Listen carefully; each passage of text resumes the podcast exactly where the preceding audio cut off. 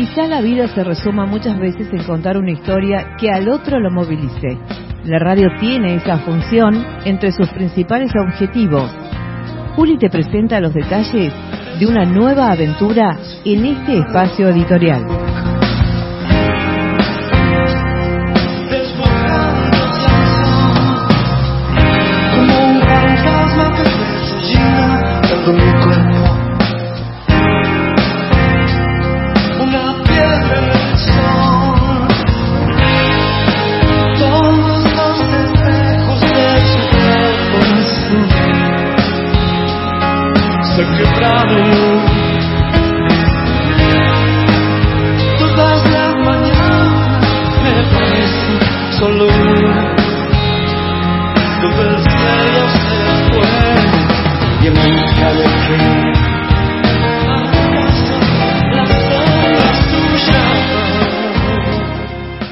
Comienzo de los años 80, Gustavo Cerati, de 22 años, y Héctor Z. Ocio, de 23 años, compartían los gustos y sueños musicales. Comenzaron una búsqueda para integrar un grupo punk rock inspirado en The Police, que visitó la Argentina en 1980, y The Cure, con temas propios en español.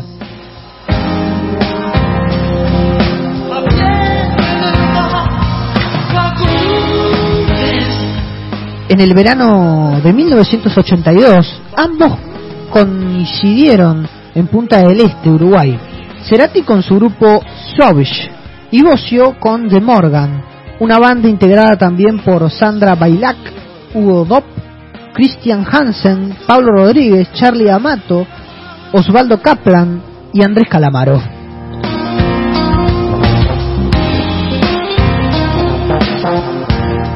Debido a una serie de peripecias, Cerati y Bocio establecieron un estrecho vínculo musical y de amistad que los llevó a comenzar a tocar juntos. Por entonces, Carlos Fichicia, nombre legal de Charlie Alberti, llamaba insistentemente por teléfono a María Laura Cerati, la hermana de Gustavo, a quien había conocido en las piletas de River Plate, para invitarla a salir pero esta pensaba que era un pesado y no lo quería atender.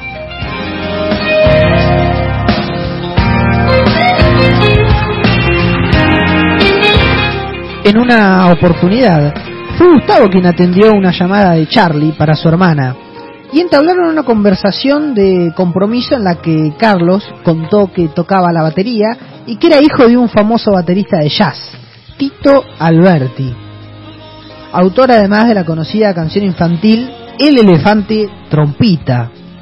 A la semana, Gustavo y Zeta decidieron visitar a Charlie García, a Charlie García, a Charlie Alberti, disculpen, cuatro años más joven que Cerati, para escucharlo tocar en la batería de su padre.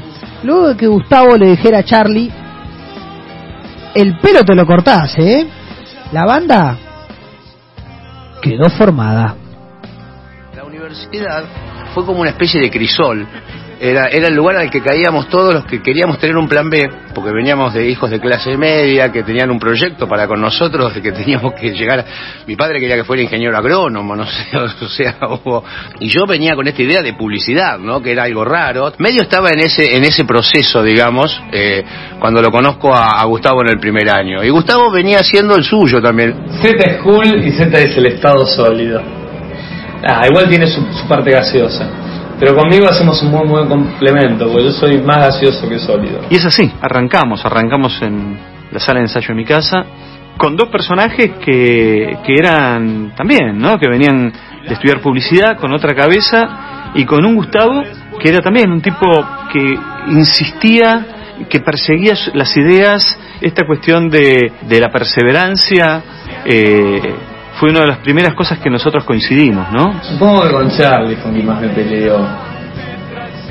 Porque tenemos ópticas gaseosas diferentes. ya que hablamos de soda, ¿viste? Estamos un poco lejos ahí. Pero que en definitiva ambos aprendemos de ambos, ¿no? Hablábamos esa primera charla que tuvimos en mi casa donde soñamos los tres. Cuando se encuentran esas fuerzas puede, resultar algo, como tú en este caso, o puede no funcionar. Pero había algo que indicaba que eso iba a funcionar. Después de examinar algunas ocurrencias, como Aerosolos y Decar, adoptaron el nombre Los Estereotipos, debido a una canción de Specials, que les apasionaba a los tres y que utilizaron unos meses. De esa primerísima época data un demo en donde grabó guitarras con Richard Coleman, que fue integrante oficial de la banda durante muy poco tiempo en aquellos días de 1982. Los temas del demo fueron los siguientes. ¿Por qué no pudo ser del Jet Set? Dime, Sebastián, y Debo Soñar, de Ulises Butrón, acompañados por Daniel Melero en teclados y Ulises Butrón en guitarra. Luego surgieron los nombres Soda y Estéreo, dando como resultado Soda Estéreo, y manteniendo así parcialmente el nombre inicial. Sobre el origen y el sentido de la palabra soda explicaba un periodista. Ellos dicen que hacen música con burbujas, pero en lugar de tratarse de lujosas burbujas de champagne, afirman haber asumido la representatividad cotidiana y popular del sifón. Tocaron por primera vez con ese nombre el 19 de diciembre de, 1800, de 1982, en el cumpleaños de Alfredo Lois, compañero de universidad y quien sería el futuro director de la mayoría de sus videos y creador de todos los aspectos relacionados con la presentación visual de la banda, peinados, vestimenta, tapas, escenarios, etc. Lois sería reconocido por el propio Cerati como el cuarto soda, con el objetivo de darle más fuerza a la banda, llamaron a Richard Coleman para que ocupara el rol de segundo guitarrista. Pero al poco tiempo, el mismo Richard reconoció que sonaban mejor antes de su incorporación y renunció a su puesto en buenos términos, confirmándose de este modo definitivamente como un trío. Gustavo Cerati, Zeta y Charlie Alberti.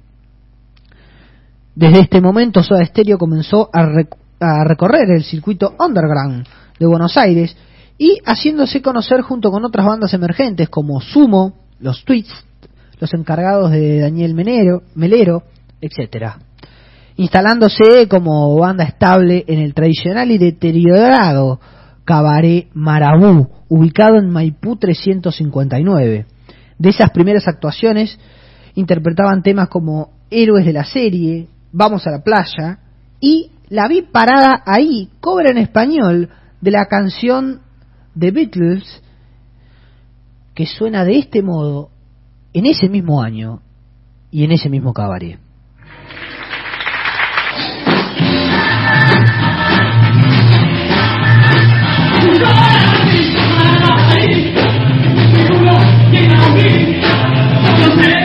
Soda Stereo en sus primeros años.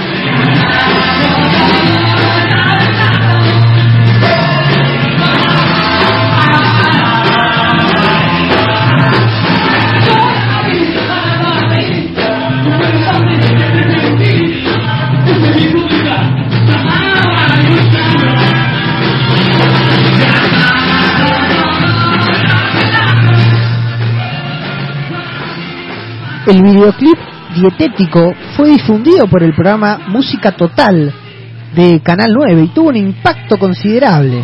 Poco después, en la segunda mitad de 1984, la banda grabó su primer álbum, Soda Stereo, con la producción de Federico Moura, vocalista de Virus, quien había establecido una estrecha relación artística con Cerati que se expresó en el acercamiento entre ambas bandas.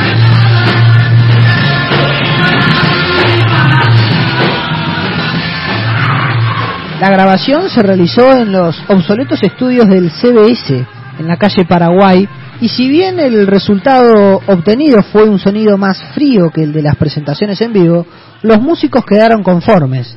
El trío fue acompañado por Daniel Melero en teclados, autor de Trátame suavemente, y Gonza Palacios en saxo, con la categoría de músicos invitados. La presentación oficial del álbum se realizó el 1 de octubre y fue organizada por Ares como si se tratara de un espectáculo, algo que nunca se había hecho en la Argentina hasta entonces. El lugar elegido fue un local céntrico de comida rápida de la cadena Pumpernick, Suipacha entre Corrientes y La Valle. La más popular entre los jóvenes argentinos de los 80 y se proyectó el videoclip. La creciente adhesión del público se fue manifestando en su actuación en escenario cada vez más amplios. Primero la esquina del sol en Palermo, el recital de los lagos, 1 y 2 de, diciembre, su primer escenario multitudinario junto con a otras bandas de primera línea y la conducción de Badía, y finalmente su primera actuación en el Teatro Astros el 14 de diciembre de 1984, donde el disco fue presentado por primera vez en vivo. La estética fue preparada por Alfredo Lois, quien para la ocasión decidió colocar 26 televisores prendidos y fuera de sintonía con el fondo musical del tema Sobredosis de TV. Esto, sumado a una gran cantidad de humo, dio un inusual y atrapante efecto visual.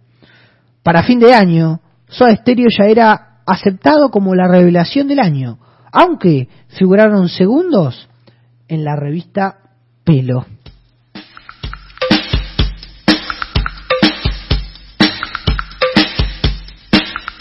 Aquí sobredosis de TV.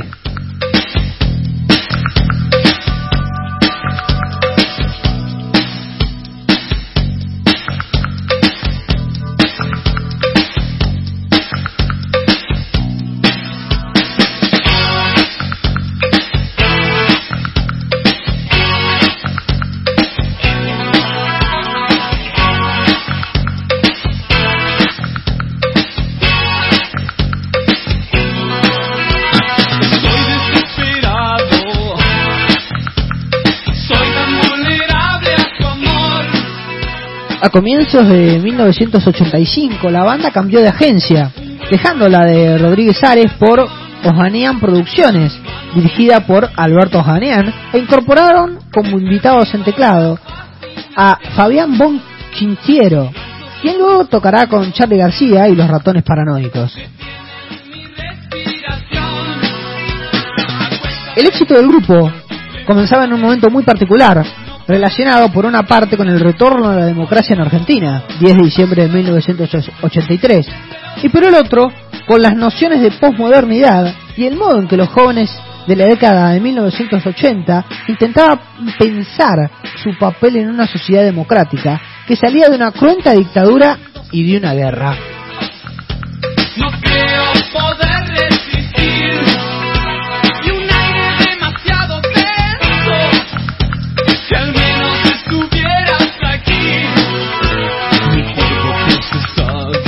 Años más tarde, Zeta Bosio reflexionaba de este modo sobre ese momento.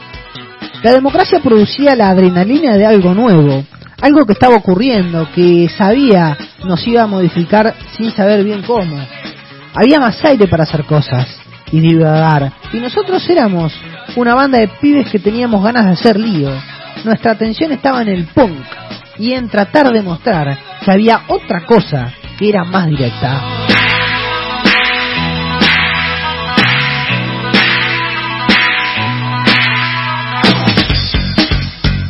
Bueno, en esa época teníamos set set, teníamos vitaminas, teníamos dietético. Y Soda tenía realmente 10 temas. El primer disco que grabó fue con Federico Moura y lo hicimos en un estado total de diversión. Muy caótico, la grabación del primer disco. Entraba a un estudio y entrar a un estudio como el de CBS, que era una cosa enorme, ahí en la calle Montevideo. A Soda le daban dos horas un día, dos horas otro día, o un día le daban cuatro horas. Era increíble. Entonces, el primer disco lo grabaron cuatro técnicos. Grabar nosotros tres ahí adentro era una cosa, había que subir a, la, a la- dos pisos para, un piso para, estaba la- el control allá arriba, ¿viste? O sea, vino así, tac, tac, tac, toda una, una, una seguidilla de efecto dominó. Y bueno, fue bien importante.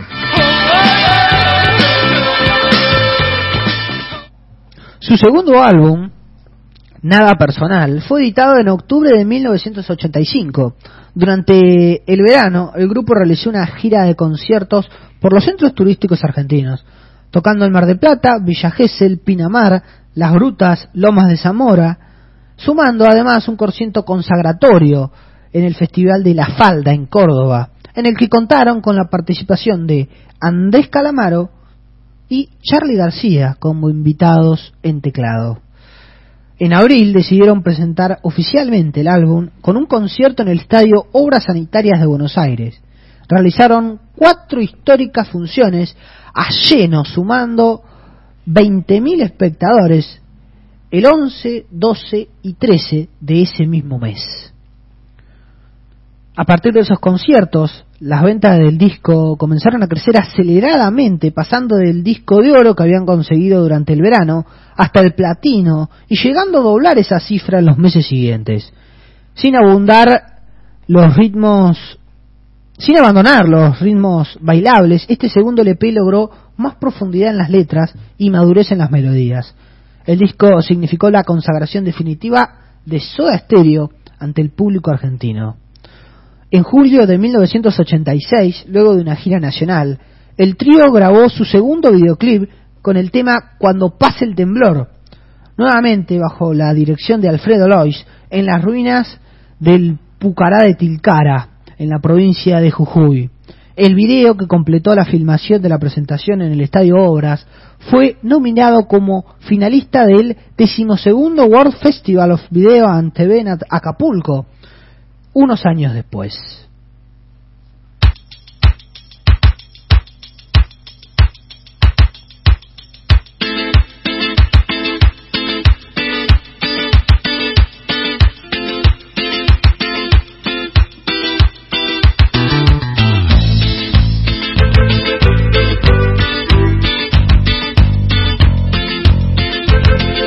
El temblor de la 102.5.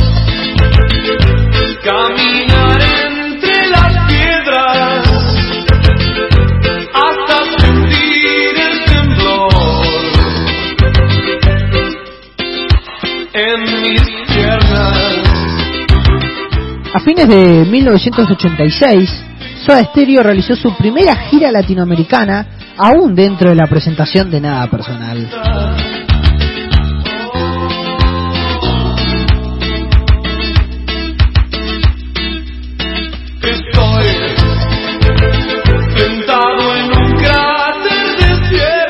La banda se presentó en Colombia, Perú y Chile,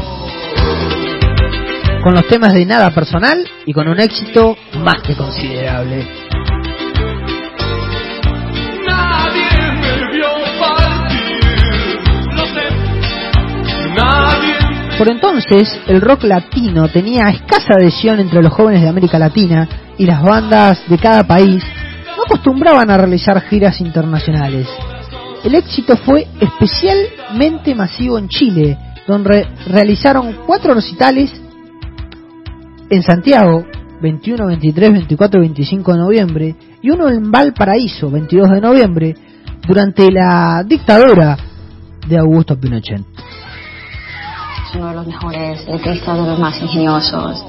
Aunque decía que las letras eran de las cosas que más le gustaban a él. Hay algo romántico, dramático mi manera de escribir. A Gustavo le costaban muchísimo las letras. Muchísimo. Hemos llegado a grabar discos y llegar al estudio y que no te haya una letra. Y nosotros éramos de, tocar todo el día y buscar un momento. Y por ahí no podíamos hacer un tema. Y eso quedaba guardado. Entonces teníamos en, nuestros, en nuestra mente y en nuestros cassettes millones de partes que las íbamos retomando. Che, uy, pará, y qué bueno el ritmo que hiciste, para, seguir con eso. ¿Cuál? No, me lo olvidé. Y de golpe te venía un día y decía, lo veías llegar oje- ojeroso y decía, las hice. Tac. Y tenía momentos de brillantez donde, bueno, demuestra su genialidad, ¿no? Supongo que para él era mucho más instintivo eh, eh, crear música. Eh, lo recuerdo siempre pegado a una guitarra. Eh, pero, pero para mí como letrista mm, tenía un don especial. Eh, era diferente. Igual yo era uno de los privilegiados, siempre de los primeros que, que, no- a- que le mostraba el trabajo y esperaba siempre como, como esa, ese feedback, ¿no? esa vuelta. El 10 de noviembre de 1986 la banda lanzó el tercer álbum, Signos. Fue un paso clave porque de la mano del éxito creciente aumentaban las expectativas, las presiones, el riesgo de fracaso y las tensiones internas. En el disco, el trío es acompañado por Fabián Bonchinchiero en teclados, Richard Coleman en guitarra y Celsa Mel Gowland en coros. Además, Signos fue el primer disco del rock argentino en editarse en disco compacto. Fue fabricado en los Países Bajos y distribuido en toda Latinoamérica. Ya dentro de la gira de Signos, el 3 de diciembre hicieron su primera presentación en Ecuador y el 9 y 10 de enero de 1987 en Uruguay, Punta del Este y Montevideo. Los días 11 y 12 de febrero de 1987, Soda Stereo volvió a presentarse en Chile. Esta vez en la edición número 28 del Festival Internacional de la Canción de Viña del Mar, donde ganaron el premio Antorcha de Plata y sorprendieron a los medios de comunicación por la cantidad y pasión de sus fans. Luego le siguió una extensa gira por Chile, en Puerto Montt, Valdivia, Tahualcano, Chillán, Temuco, nuevamente en Viña del Mar y cuatro funciones más en Santiago en dos días, 1 y 2 de marzo. En total asistieron 150.000 espectadores. Dos meses después, el 23 de abril, batió récords de público en un recital de rock en Paraguay con su presentación en el Sacht y Golf Club Paraguayo. Mientras tanto, Signos fue disco de platino en Argentina, triple disco de platino en Perú y doble platino en Chile. En ese mismo año emprendieron una segunda gira por el continente con una repercusión aún mayor. El grupo se presentó en Perú, Bolivia, Ecuador, Chile, Colombia, Venezuela, Costa Rica y México. Realizaron 22 conciertos en 17 ciudades frente a casi 350.000 personas, abriendo así la idea misma de un rock latino, más allá de la nacionalidad de cada banda, que fructificaría en la década siguiente.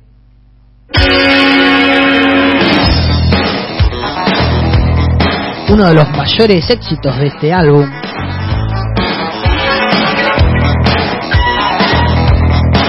fue Prófugos.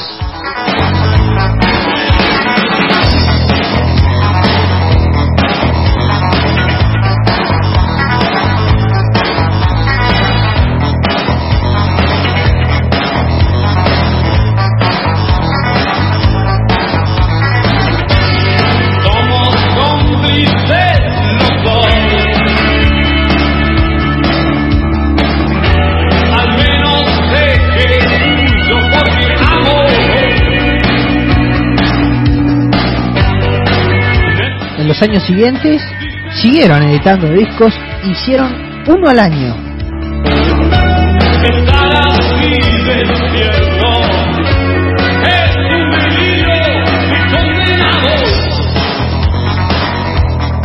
Hasta que en julio de 1990, Soda Stereo viajó a Estados Unidos para registrar una nueva placa en los estudios Criteria de Miami, con la idea de dar un giro rotundo en su música.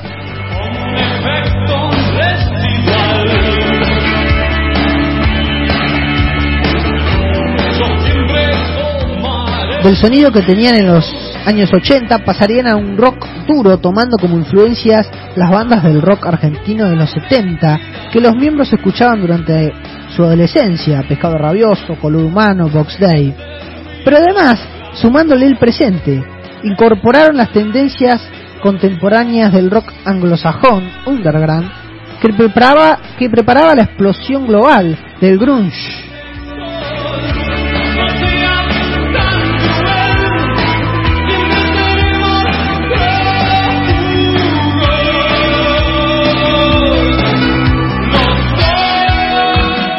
Para lograr este proyecto contaron con el aporte conceptual de Daniel Melero y la participación de Andrea Álvarez y Chueti González, todos importantes músicos de la escena rockera argentina desde el momento, en calidad de invitados.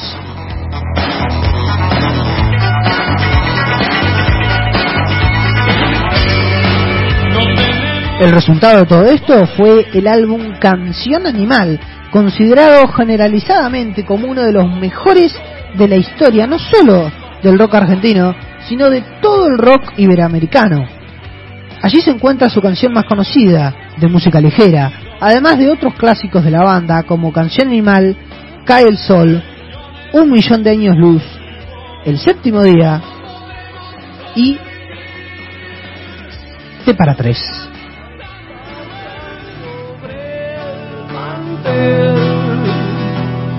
La lluvia derramada,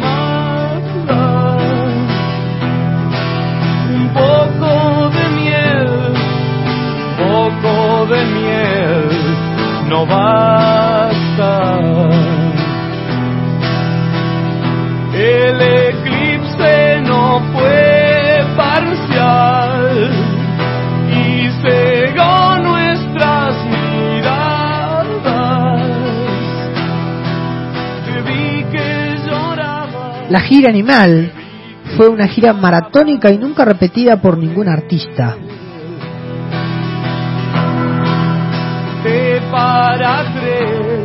En Argentina abarcó 30 ciudades, incluyendo lugares donde nunca se había presentado una banda de la envergadura de Soda Stereo. Semejante éxito cerró con 14 funciones en el Teatro Gran Rex de Buenos Aires, con capacidad para 3.300 personas, entonces un récord notable.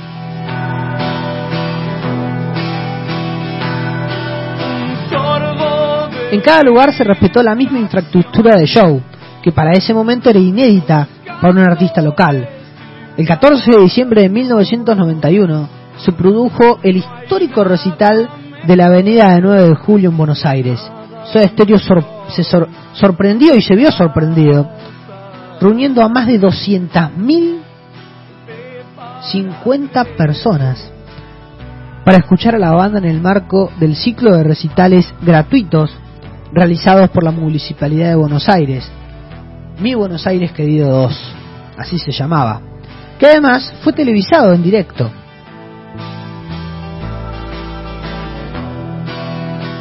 La gente bailó enloquecida con cada tema y los músicos fueron captados por una sensación de haber llegado a lo máximo, de lo que ya no quedaba nada por conquistar.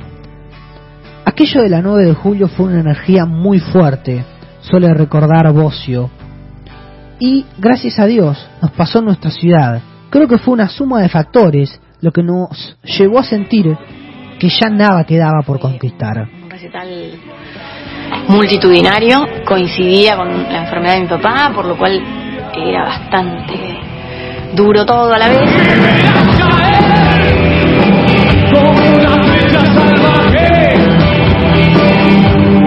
Y bueno, ni ellos podían creer esa convocatoria. Fue una cosa, era, fue una cosa muy fuerte. Buenos Aires se ve. Yo creo que ahí Gustavo se hartó de sí mismo, porque llegar a esa masividad extrema, llenar la, la 9 de julio, todo eso creó una saturación importantísima. Fue un momento, el pico más alto en cuanto a popularidad o masividad, pero también este produjo ahí un hartazgo. se percibe después de un tiempo necesario, además charlado entre nosotros de, de distancia que tiene que ver con, bueno, hacer cosas personales cada uno. Luego llegó la edición del álbum Dynamo en 1992. Aquí el grupo comenzó a experimentar lo que ellos mismos llamaron la movida sónica, experimento el cual no tuvo la aceptación que se esperaba por parte del público. A continuación, Soda Stereo tuvo una parada de tres años, durante la cual no editó ningún álbum nuevo, hasta que en el año 1995 las- lanzaron Sueño Estéreo, el cual sería su séptimo álbum de estudio y que se convirtió rápidamente en disco de platino. Dentro de dicho álbum se encontraba el videoclip Ella usó mi cabeza como un revólver, el cual fue elegido por MTV como mejor video de la gente en sus premios. Dicho premio significó el reconocimiento de su trabajo y su aportación al rock latino en el año 1996. El álbum, además, les propulsó para comenzar una extensa etapa de giras por toda América, con actuaciones desde Buenos Aires hasta Nueva York, pasando por Chile, Brasil, Venezuela, México, etc. El grupo, después de rechazar varias veces la invitación de la cadena MTV de Miami para tocar en su programa, finalmente aceptó tocar en directo algunas de sus versiones, modificándolas y haciéndolas un poco más lentas, además de poner la voz de la cantante Andrea Echevarri. Mientras se realizaba la gira del Unplugged, ocurrió un evento que dejó los ánimos de la banda en muy mal estado e hizo que entrara en su recta final. La banda estaba en un hotel de Estados Unidos descansando cuando los hermanos Diego, Ezequiel y Pedro Fangarch, que eran músicos invitados, realizaron una broma pesada. Chorrearon un matafuego por debajo de la puerta del cuarto. Como respuesta, los miembros de la banda vaciaron otro matafuego en el cuarto de estos hermanos. Y se generó una discusión entre los miembros acerca de quién debía cargar con la multa.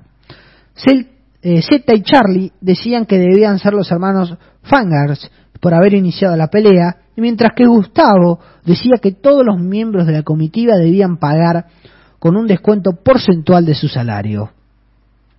A lo largo de la carrera de la banda había habido muchas discusiones como esta, pero Gustavo siempre se imponía. Esta vez, un nuevo factor de, de discusiones como esta fue lo que se impuso y agregó mayor conflicto. Por primera vez hicieron una votación entre los miembros de la banda y el resultado fue distinto y los hermanos Fangarch debían pagar por su broma pesada. Pero Gustavo no pudo imponerse. La gira terminó a fines de noviembre del 96 y tras ella los miembros volvieron a distanciarse, refugiándose cada uno en sus circuitos íntimos. Los meses siguientes hubo un silencio con respecto al futuro de la banda. La broma pesada de los hermanos Fangers con los matafuegos y la derrota de Gustavo en la votación subsiguiente habían dañado drásticamente el clima de la banda.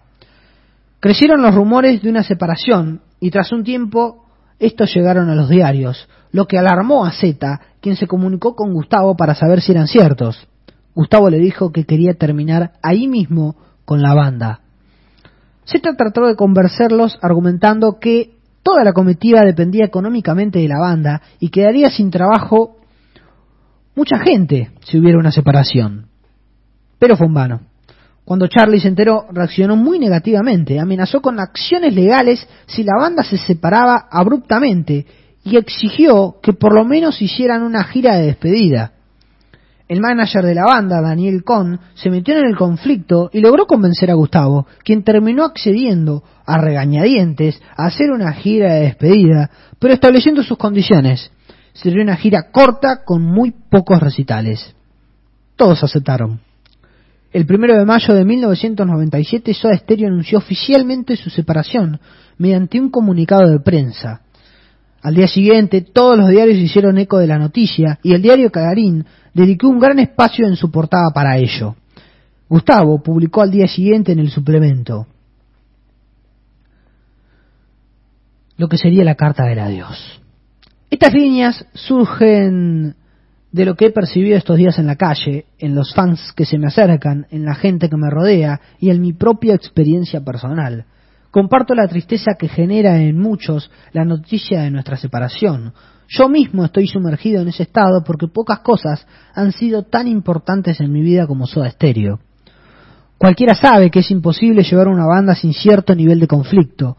Es un frágil equilibrio en la pugna de ideas que muy pocos consiguen mantener por 15 años, como nosotros orgullosamente hicimos. Pero últimamente diferentes desentendimientos personales y musicales comenzaron a comprometer ese equilibrio. Ahí mismo, ahí mismo se generan excusas para no enfrentarnos, excusas finalmente para un futuro grupal en que ya no creíamos como lo hacíamos en el pasado. Cortar por lo sano es, valga la redundancia, hacerle valer nuestra salud mental por sobre todo y también el respeto hacia todos nuestros fans que nos siguieron por tanto tiempo. Un fuerte abrazo, cerraba Gustavo. La gira estaba prevista para no ser larga como las anteriores, donde pasaban por varios países del continente. Esta vez solo tocarían en cuatro. México, Venezuela, Chile y Argentina. Y harían solamente seis recitales. El último concierto fue el 20 de septiembre de 1997 en el estadio River Plate. Se grabó el concierto en vivo, que fue editado en dos, CD, en dos CDs separados bajo el nombre de El último concierto A y B. Años después, en 2005, se publicó el esperado DVD del histórico concierto de Soda, El último concierto. El recital finalizó con la épica y emocionada interpretación de uno de los temas más famosos de la banda, de música ligera.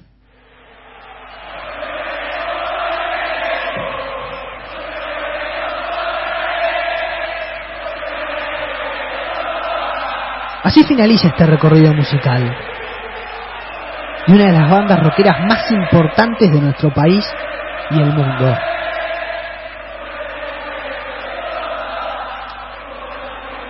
Tengo una buena canción para cantar, a ver. Ella durmió al calor de las masas.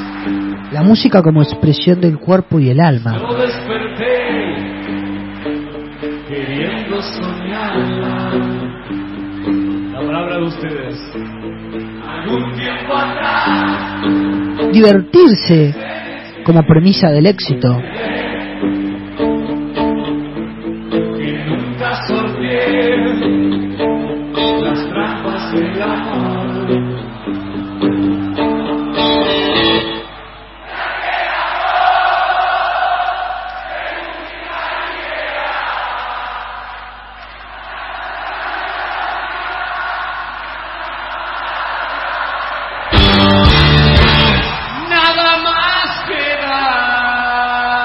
Divertirse como premisa del éxito. La sonrisa de cientos para graficar el significado del arte.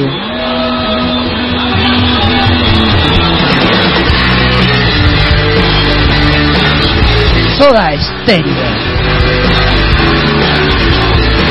Las burbujas de un sifón que jamás olvidaremos.